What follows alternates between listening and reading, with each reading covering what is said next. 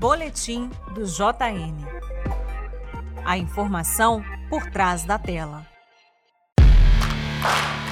Explosão da Omicron, vacina para crianças e as chuvas pelo Brasil dominaram as edições da semana do Jornal Nacional, que cada vez mais ignoram completamente que o país tem um presidente que responde pelo nome de Jair Bolsonaro. O jornal tem reiteradamente ignorado o presidente da República. Mas além das reportagens e do negligenciamento total a Bolsonaro, eu quero comentar uma operação de silenciamento bem interessante nesta semana.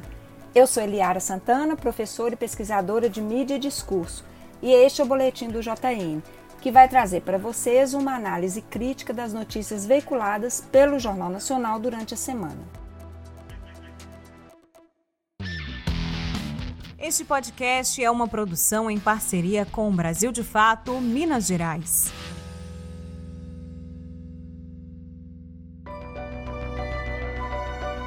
Nesta semana, eu quero destacar a edição do JN do dia 18 de janeiro, terça-feira.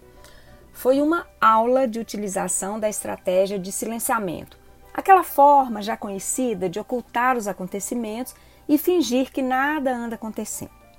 Para refrescar a memória, vamos nos lembrar que, naquele dia, Lula, o candidato que está bem à frente nas pesquisas de intenção de voto, deu uma longa entrevista a veículos da mídia independente. Ele abordou temas muito relevantes da agenda nacional ao responder às perguntas e falou sobre a chapa com Geraldo Alckmin. Disse coisas muito importantes. Por exemplo, disse que não vê problemas nesse formato, nessa composição, e que Alckmin precisa ser um vice e trabalhar tão bem como fez José de Alencar. Bem, para mim, jornalista, me parece que essa fala é da maior importância no cenário político nacional. Alguns veículos da mídia corporativa repercutiram o assunto, menos o JN, que colocou no ar, na noite de terça-feira, uma edição esquisitamente irrelevante com assuntos absolutamente sem importância no momento em que o Brasil vive um rebuliço político eleitoral. Claro, eu não esperava que o JN destacasse uma entrevista de Lula à mídia independente. A relação com o ex-presidente já é tradicionalmente marcada por uma operação de silenciamento. Mas o ponto é que ele trouxe à tona um assunto da maior relevância que poderia e deveria ter sido mencionado: a possibilidade efetiva de uma chapa com Geraldo Alckmin.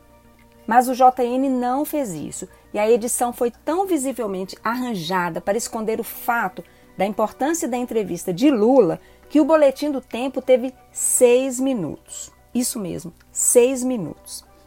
Reportagens irrelevantes foram também utilizadas para preencher o vazio da ausência de uma cobertura decente de política. Por exemplo, uma matéria sobre o alerta de companhias aéreas dos Estados Unidos para riscos da tecnologia 5G perto de aeroportos teve três minutos e uma riqueza de detalhes e fontes que foi impressionante.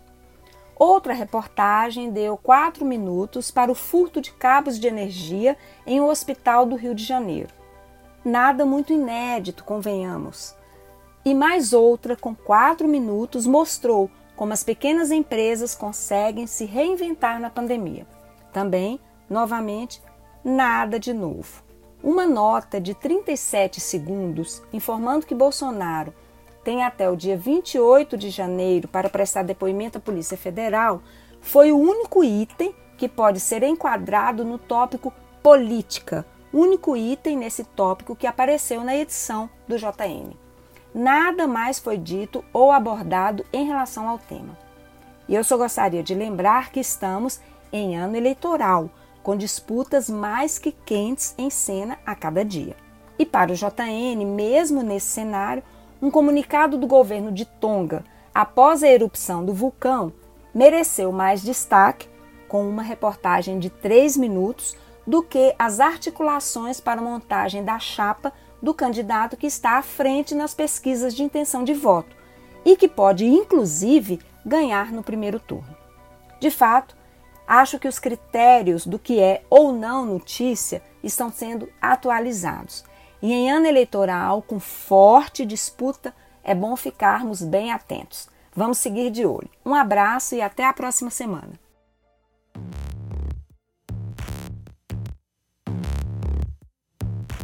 Este foi o boletim do JN da semana. Espero que esta análise seja útil para compreender as estratégias na construção das informações que chegam até nós pela mídia. Um abraço e até a semana que vem. Para continuar acompanhando análises críticas sobre a construção e discurso das notícias no Brasil, leia também a coluna de Eliara Santana no site do Brasil de Fato ou acesse eliarasantana.com.br.